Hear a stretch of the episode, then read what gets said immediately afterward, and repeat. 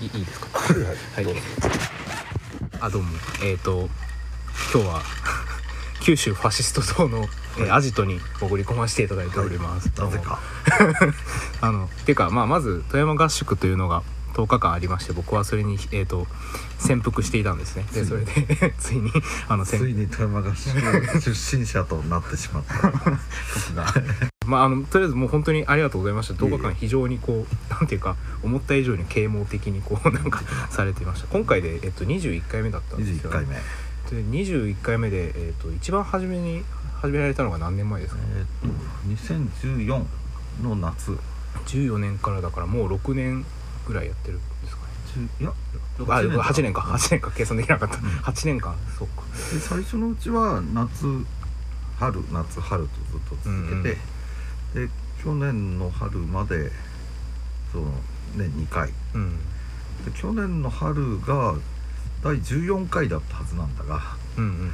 だから今年第16回に今回なってるはずなんだが、はい。えー第12回と。うんうん。え21回？え？え第21回になってはいはい。そうなんか途中で15.6とか15.9とかあれをやってたらどういうめどういうことだめんどくさくなったんであの もうそのうん。小数点刻んでいくのやめて、いああなるほど。なるほどな。やなんかあのん？去年14でしょ？で一昨年の春の第12回の段階でもコロナ禍始まってうんるうん。でもっと早く気づけばよかったんだけどはいはい。あの大学やってないじゃん。ああなるほど。でこれはどんどんやれるんじゃないかと思って、まあで去年の春にそう夏に思ったのか、うんうん。夏に思って、うん、散々ここぞとばかりに。まあ、つまりリモートというのは名ばかりで あのサボっている学生を集めて 悪いことを教え込むという。今のチャンスだと思非常に、はい。うもうちょっと早く気づけばよかったまあでもそのもちろんこのファシスト党でやってるその強化合宿なわけですから、まあ、運動士をねあの叩き込まれるわけなんですけど、まあ、僕ら今回そのその恐ろしい内容を ばらしてしまうと今回は僕らは初めに立花はじめ立花はじめ？のた立花？えっと立花隆。隆。の すいません、えー、と中核 VS 角丸をまあ、読み、その前にマルクス主義入そうですね。あの富山さんがもう作ったテキストをもとに、あのよくイベントとかでもあれ売ってね、うん。いらっしゃいましたね僕前多分なんかで買ったことあると思うんだけど。あれの簡易バージョンだね。そう。なんかあの本当になんていうか丁寧にこう、まあ、哲学の話だったらもうプラトンからマルクスまでやるしあの政治の話だったら、まあ、まさにフランス革命前後から、まあ、二次大戦以後まで全部こうちゃんとやってもうなんていうのかな。受験生がむしろなんか 役に立ちそうな内容ですよねあれは。うん、っていうことでまずそれをやって。えー、と中核対角丸を2日やりでその後笠井清の「ユートピアの冒険」をまた2日ぐらいかけてやりで菅秀美の1968の2日かけてやるというこう非常にこうなんていうかあのスパルタで そうですねまあ徐々に難しくなっていくし、あのそれにまああの驚いたのが本当に9時にもう毎日起きて9時から10え 1, えーと1時か。1時までやって1時間ご飯まあご飯込みの休憩がありまた、えー2時からですか。2時からその6時。えー6時までっていうのでこう毎日その8時間。8時間みっちりで。いやだからあのねこの10日間ぐらい記憶があんまりないんですよね。なんかなんかちゃんと一日を過ごしてなくて 毎日。こんなに勉強したそうそうの初めてだ。そうなんか。いや受験期より勉強したと思います。ということで。でみんなこう今回、まあ、僕のその同期っていうか一緒に入った人たちも非常に真面目な人たちだったんで毎日ササボらずに ちゃんと受けてだったので。僕らの時はそんな感じでなんかこう多分本当になんていうかね人文系の教養が全くないみたいな人から人でもまあ68年とは何かというのはとりあえず分かり、うん。そしてまあもちろんそれに連なる富山さんの活動のことも分かるみたいなそういうこうプログラムになってるわけですけど最終日みんなねあのそういうここと知らなかった人のボキャボキャブラリーが変わってるそうですね。なんかあの天候だの内毛場だのそのなんかあの どんどん運動しの用語でなんか雑談するようになってっていう。いやまあそれが本当にこうその富山光一の教育を目の当たりにしたわけなんですけどこのなんかテキストっていうのは、えっと、いつからずっとこのテキストですか？うんとねあの初期1週間だった時期はあの1キロ価値がなかったわけよ、あなるほど。うん。い笠井清で終わってたってことですね、うんあとはもうずっと同じテキストで毎回やってるんですか？そうね。初期はもしかしたらちょっと記憶曖昧だが、うん。あの葛西清の前に、えー武田誠治の「現代史との冒険」の一部をやってたかもしれない、ああなるほど。なるほどなるほど。まあ確かにその笠井清の文章を読むときに先にこうやっぱりある程度哲学的なうん。構造主義のあの説明とかしてないからさ、うん。最近なるほどなるほどまあまあそんな形で8年間やってこられてえそうかそれで最近やたら頻度が増えたなと思ってたのはやっぱりコロナをきっかけにこれに乗じてということだったんですね。便乗してたんです。なるほど。そのなんかこう結構特にこの半年ぐらいはかなりこう散発的にこう、うん。というかだからあの8月に2回やってうん。9月か10月にやって、うん年末年始 あのクリスマスイブ集合1月3日解散という。そそ そんなタタイミングで来れるやつはどういうやつなんだという、うん。まあひも手で親不孝もらう。そうなるほど、うん、そうですね。まああのその回のこともいろいろさっき聞きました。なんかこう大変なことがあったので、はいでまあでこれでまあ、えっと、年明けからまたさ今で3月までに。2月にやって3月2回。あーもうすごいハイペースでこうあの輩出されていてで僕あのこれこう10日間終わったところでその OBOG の人たちがうん。来て、まあその今までのか今彼らがやってる活動の宣伝とかその OBOG 用のなんか LINE があって、そこに勧誘とかっていう形でまあその単にまあ毎回その教育されて終わりじゃなくて一応そうなんか一個のまあコミュニティみたいなのに属す形になってるんですけどなんか人数見たらなんか200人近くとかもいて8もうだから年や21って。回やってて大体平均10人うんいるからね、そうですね。まあ単純にだからかけかける10しても210人なわけで。だからこうなんていうのかこう実はあのまあこれ運動史の話でも出てきましたけど一般市民は知らないところで徐々に革命勢力はこうの伸びているということになっているわけですけどなんかえこのなんかこのタイミングでやろうみたいな思いつきなんですか？なんかこのこの3年明けてから3回こうバンバンってやってやってたわけですけど。えっとねもう45回前から、うん。あの募集かけるとあのすぐ集まっちゃってで要するにここ、まあ、最15人がもう限界だから、えーですぐ15人埋まっちゃってたんだよね、もう5回前ぐらいから。で5回前っていうか一昨年ぐらいからってことか、えーでなんとかな。で埋まっちゃうから宣伝できないっていう感じになっちゃって、うんうんうん。だから告知して23回告知打ったらもうなるから、うん。ででも例えばあのどうしても僕の知名度の問題であの首都圏と関西圏というか、まあ、京都を中心に、うんうん。あの関西圏と首都圏に固まっちゃっててうんうんうん。ででも何度も何度もあの告知すればあのそれ以外の地域の人も目にする機会ができるだろうに、あーなるほど。えー告知を打てなかったんで、うんうん。であだったらもうなんか、うん夏2回やるかみたいになって、うんうん30人だったらいけるかなと思って、うんででやってみたらそれでも、うんこうあ溢れちゃって、うん、なるほど。もう本当に需要需要と供給が合ってないみたいな 状態になっちゃってすごい。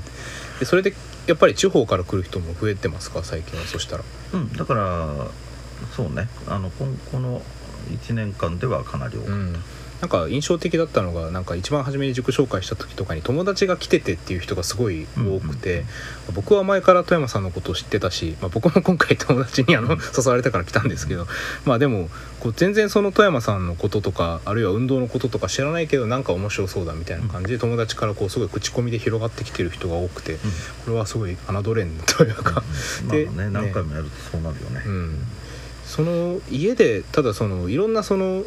自分のなんというか自分の、まあ、審判ったら言い方悪いけど自分の、まあ、影響下にある人を増やしていくっていろんなやり方があると思うんですけどこの人を要は自分の家に10日間止めるっていうのは、まあ僕の感覚からすると結構 なんていうかな決断というかなんですけどそれはいつ頃からというかだ その方法っていうのはもう自然なものですか？初めから。人をもう住み込みで教えていくっていうのは。ん。そうね。そんなに特殊なうんなんとかななんかすごいこと思いついたみたいな感じではなくああなるほど。なんとなく、うん、いやだから驚いたのはなんかまあ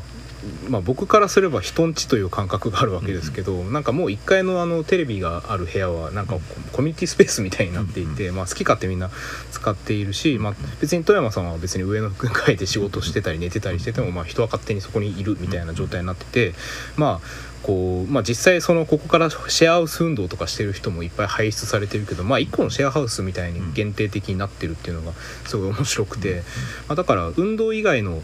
ところでもというかそこで人間関係生まれて、なんかどんどん新しいことやってる人たちが増えてるなという印象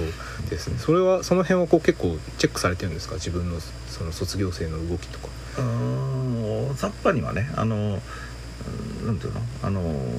もう定着して頻繁に会う関係の人が何人かいるから、うんうん。その辺から漏れ伝わってくるぐらいの感じで把握してる。うん、なんかこうあの見てるとなんていうかなすごいあの言ったらあれなんですけどこうリベラルの教育方針なんですよね。こうなんていうのか、まあ、リベラルっていうのもいろんな言い方あるんだけど、まあ、あの教えたらもうあとは別にほっと放っておくというか用があったら、まあ、こういうふうにラジオに呼んだら来てくれるけどみたいな感じで。だからまあ最後の方であの、僕の活動歴を、うん。あの話す会を一夜だけ設けてるけど、うんうん。それ以外、まあ、まあ動画上映はやるけど動画上映終わったらもう基本的に僕はもう上で、うんうんうん。あの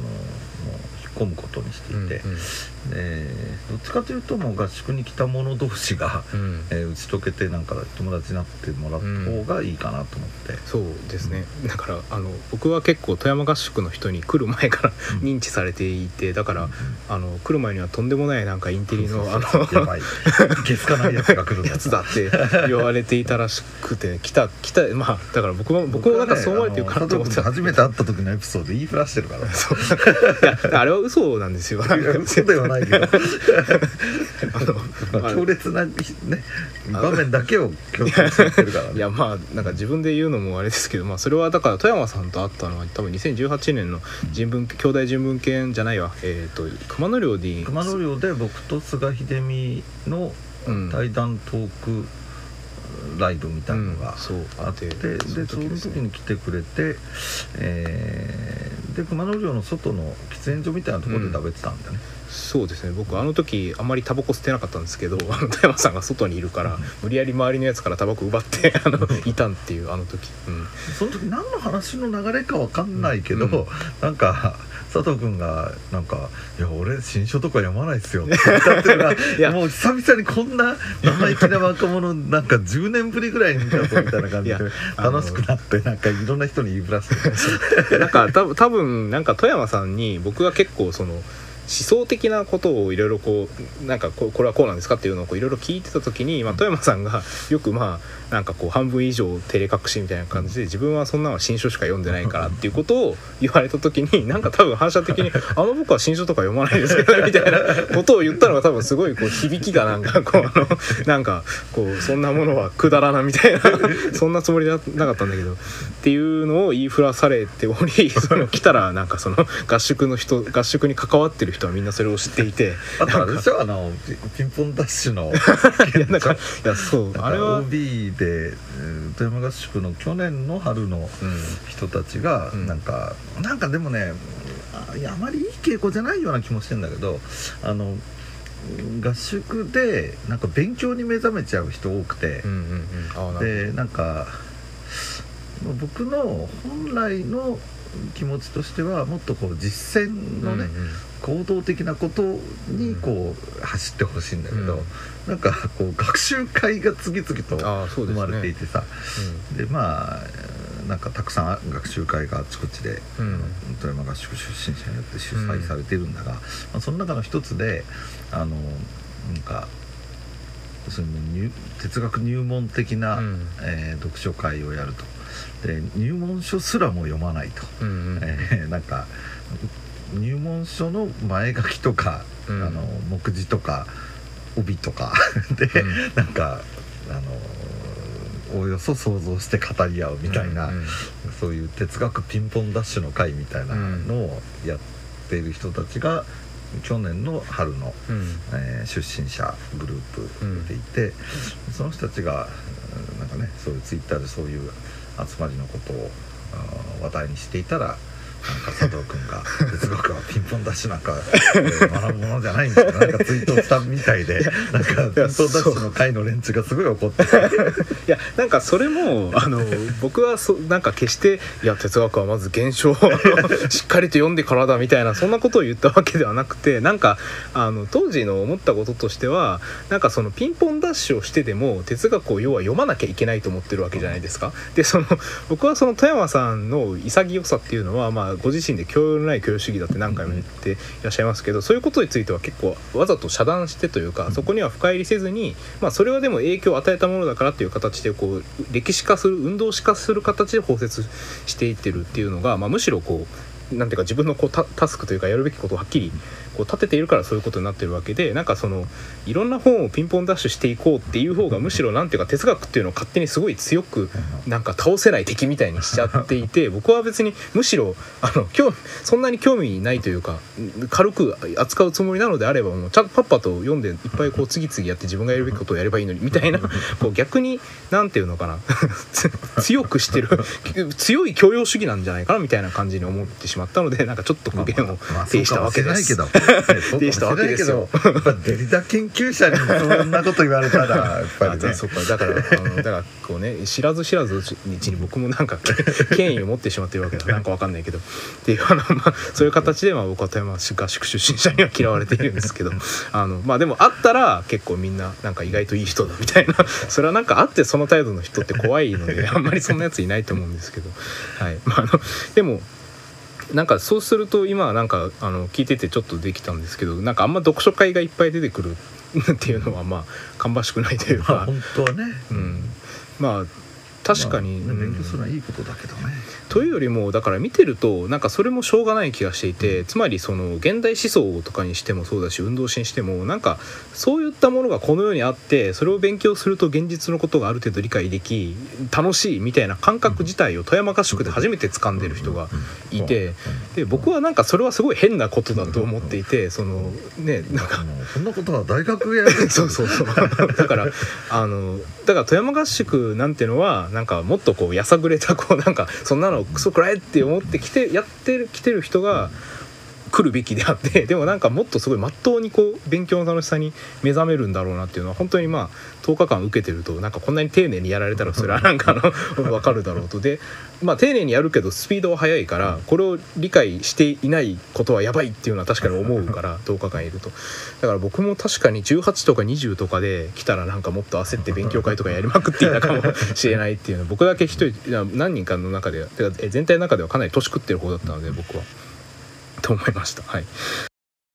ある程度その合宿のことをお聞きできたんであの、まあ、後半というかいろいろ聞きたいんですけどその今の富山さんの活動と合宿っていうのはなんかどのぐらい相関関係してるんですか？そうね。あのうーんまあ僕はねあのファシズムを掲げてるわけで、えーファシファシズム革命を目指しファシズム運動うん。が立ち上がることをうんとりあえずはこううん。うん思い描いてるわけだけど、うん。だから、ね、ファシズムってねあの最初からファシストになるやつはあまり信用ならんというかね、うんうん。あの普通に右翼運動やったり普通に左翼運動やったりして限界を感じて、うんうんえーあの左翼や右翼から転じてファシストになるものだと思うので、うん。うん。まずはあのファシズム運動をやるんじゃなくて普通に右や左の運動をやってほしいよね、うん。うん。運動をやるんだとしたら。うん。ででそのためにあの最低限必要なえー、なんていうかな。その僕らがその10代とか20歳前後の頃は、あのそういう運動の世界に参入するとなんとなくその先輩とかおおっさんたちからうん。耳学問でえ大雑把な運動士とかはなんとなく、うん。あの入ってくるものだったんだけど、うん。最近の右や左の運動を見てるとなんかそんな感じがしないあのでえーそれまずいんじゃないかとまあ思って、うん。うん。のでだからねあのーすでに右や左の運動をやってるような若者もうーん。まあ、2割ぐらいは参加してほしいし、うん。まああの大体そんなもんだと思うよ、うん。参加してる中で。まあ確かに運動しのだから富山さんが実際に運動の世界に入っていったっていうのはそのもう10代の後半の頃からね、いろんな闘争運動に関わられてるから多分まあ80年代の後半から90年代の頃だったと思いますけど、まあ、運動の質自体も今は何ていうのかなこうやっぱり今この場でその苦しいっていうことをこうとりあえずこうあの吸収するような形で運動がなされてるんでだからそれと歴史とかってすごい相反していてきてだからそのなんだろうないろんな左翼系のデモとかでも飛び入りでその若い人とかが喋るってことはまああるけどそれもやっぱりこう。こうまあ、いわば実存ベースの話になっていて、でもそこからこう要はそれがその苦しいっていうのはもちろん大事な感覚というか苦しくないと運動始まらないと思うんだけどそれがどうその射程スパンを持っているのかっていうことにあんまり転換しないんじゃないかと。まあいつの時代でも僕らの頃だって、うん。あの自分が何かの、えーうん。ひどい目に遭ってるよ、まあ、学校なりなんなりね、えーあとあるいは原発問題だったり、えーということで参入するんだが、うん。やっぱりね年配の連中がまだ自信持ってたのよ。うん、そ学生運動をやってたようなうん。連中が、えー彼らなりにプライドを持ってうん。いたからもうねあの90年代こ後半以降なんかその特に全共闘世代がもう自信失ってるから、うん。なんか若者にこびててあんまり自分たちが何やってきたとか言わないし、うん。でそうするとますます運動士が断絶してしまってう、ん。うん。でもう散々言われたようなことをまた一からやっていたりとか。うんなんかある程度はしょうがないにしてもなんかこううんしかも縮小再生産だし、うんあのレベル低く繰り返してるって感じなので、うんこれはちょっと問題だなというのは、うんまあ、ずっと思ってたんですよ。まあだから運動にせよあるいは大学的なものにしろそういったものがこう今日本だまあこれだけその富山さんの合宿に人が来るっていうのはやっぱり大学なり運動なりがこう取りこぼしていてでまあでも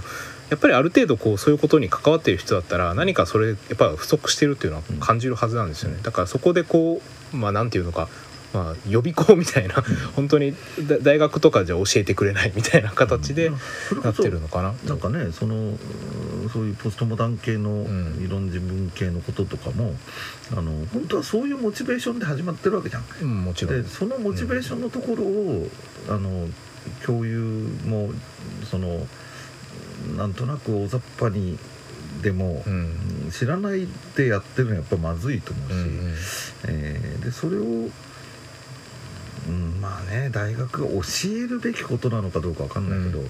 でもそういうモチベーションが分かんない人がなんかね、うん。自分系のポストモダニストがどうのこうの言ってるのはまずいことだし。なんかねなぜ私が大学教育を補完しなければいけないのか。いやいやでもだから本当に丁寧な授業でびっくりしましたよ。補完してますよ、うん、そういうそのなんていうか今や日本の教育を担っているという最高学府です。まあだからあの僕もちょっとあのエフランで申し訳ないんですが 最高学府で改めて学ばしてくださいと言ってあの今回参加しているのであのそうですね。やっぱ運動士とかあんまり知らなかったの？うん、だから僕の場合はだからむしろ思想面から入っていて、もちろん68年とかその僕の場合ジャック・デリダの研究をしているからその当時のフランスのこととかは、まあ、勉強してるは耳には入ってくるわけですけど、あのーでまあ僕片方で批評の読者でもあったからその唐谷公人とか菅秀美の文章を読んでいるのでもちろんそういうこう言葉というか観念的なレベルでは捉えているんですけどなんかまあやっぱり彼らの書き方は非常にこう批評的なこう文文脈に落とし込んで書いてるからこうその外部で見るっていうことはあんまりしてこなかったように思いますね。だからその単純にぼいやあのなんか偉そうに喋ってますけど普通に僕も勉強になりましたその点では。はい。とまあだから基本的にはだからあのうんこの回はすぐいなかったかないなかったような気もするけどあの右の人も、うん。えー毎回1人か2人は参加してるぐらいな感じが多いんですよ、だから 10, 10人参加してたら1人右翼でえー2人ぐらい左翼で、うん。で、うんまあ、34人45人ぐらいがあの工学心旺盛なうん。学生で、うん。でまあ、23人ミーハーみたいな、うんなんかそういうぐらいがまあバランス的には僕もちょうどやりやすいぐらいで、ででその右や左のもうすでに活動しているような人がなんとなく、えー実践的な、えーなんかな。うーん方向で周りの人たちにちょっと感化を与ええーで、まあ、右や左でそれぞれやっていただいて、うん。でここで友達になってるからあのその右や左でやってる人たちがあの交流しながらうん展開すると。ファシズム運動が、で僕のイメージでは右と左がラジカルな右と左が影響を与え合ったらもう自自動的にファシズムなんで、なるほど。あのその辺りがそのなんだろうな。やっぱりそこが、とまあ、富山さんご自身のなんていうのか経験の流れともね即しててだからまあ確かにいきなりファシズムって言うとしたら本当にただのアイロニーとか、まあ、ほ本当にやばいやつなのかしかないと思っててそれをこうそれぞれの運動を一回やってみて無理だというところからファシズムが出てくるでまあこれその講義中に聞いたか聞いてないかわからないですけどやっぱこの辺はそのムソリーニをなんか授業中でもあのすごい強調されてて、まあ、ヒトラーはむしろほとんどなんか触れられてなかったけどだから当時のその、まあ、げ言説界の、まあ、いわゆるポリティカルコンパスみたいなことで言えばムソリーニはむしろ左の人であったのでその人が最終的にこうファシズム運動という形で、まあ、歴史の方の中に出てくるっていうのが重要だっていうことを、まあ密かにというかさりげなくというかすごく強調されて、まあ、この辺が富山さんの理論理論的なこう背景なのかなとは思ってたんですけど。まあ、あるいは前衛芸術運動でもいいけどね、そういう、うん、左右の政治運動と芸術運動のラジカルな部分が、うんうん、なんか知り合って交流しつつ展開するというのが、とりあえずこう今考えうる現実的なうん。展望という気がするので、なるほど。そのそうですね。その現代アートシーンにおける富山光一の存在感っていうのも日に日に増しているような気がしていて、ね、あのあちこちでこうあの展示が不可能になりながら。あのでもねあの、うだから去年熊本の、うん。あの、えー熊本一一律の、うん。えー結構大規模なああの現代美術系の美術館で展示の企画があったのが結局、えー役所から出向できてるようなうん。うん人たちもいるから、その辺がやっぱり止めてきてで結局展示ができなかったんだけど、うんうん。そのその展示できなかったということを含めての報告書が今作られつつあってああなるほ あの公にね、どまあ、うん、そこで結構なんかあの芸術全否定のうん。エッセイを僕も寄せたりして、うんうんうん。なるほど。なんかこう、まあ、これぞ表現の不可能点ではないかみたいな 形になっているんですね。うんなるほどまあ実際その富山合宿のあのから出てきた人の中でもそのさっき言ったような、まあ、本当にこれからポストモダンのこととか哲学のことを勉強したいという人とか運動してる人以外にも芸術系の人も多いと思うんですね。美学やってる人とか芸術やってる人っていうのは。まあ、だからそこがむしろまあその多様性自体がそのまあファシズムのこう理論的な可能性というか、まあ、僕がそれを支持するかともかくとしてそのいろんなところだから要は政治的かつそうですねあ、まあ、それで言ったら授業の時もそのすごく赤瀬川源平のことをすごく強調するっていうのと、まあ、あるいはその富山さん自身のあの出自がもともとストリートミュージシャンっていう、まあ、一部の、出自がそうそうそう J−POP 誌みたいな。もあってその単にやっぱり政治運動史をやるというよりは、まあ、一大横横で見た場合の文化史っていうのを、まあ、これ実際その縦で歴史を見るっていうのはいろんな本であるんだけどその時同時多発で何が起きてたのかっていうのは本当になんていうか総覧的に見ていかないとわからないことで、まあ、それをこう紹介されてるっていうのがかなり印象的なことで僕もそことそこが同時期だったのかっていうのはいっぱいありましたね。うん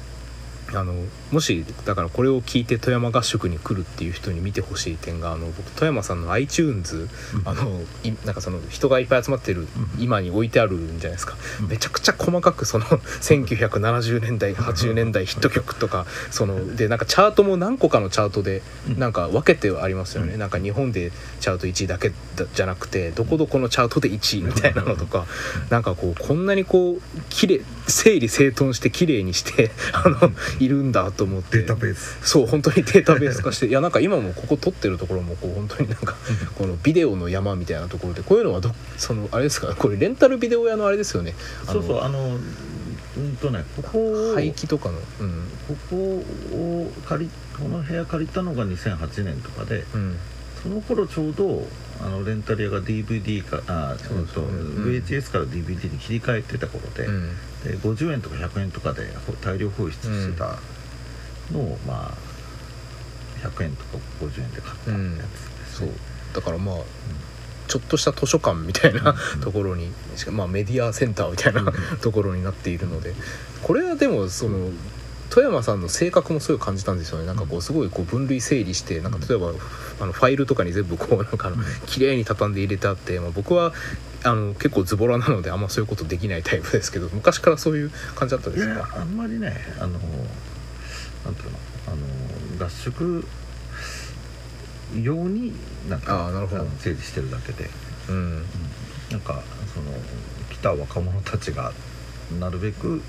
その探しやすいようなるほど。これは 合宿用のこの、いやいやなるほど。まあ確かに。だから本当にちゃんとあの自分の家なのにこうなんかジャンルで音楽とか あの分けて。そうそうそう。ね。あのそう。なんかでも中にはちょっと笑えるのがあって 中華帝帝国様だっけ？とかなんかあの真に重要な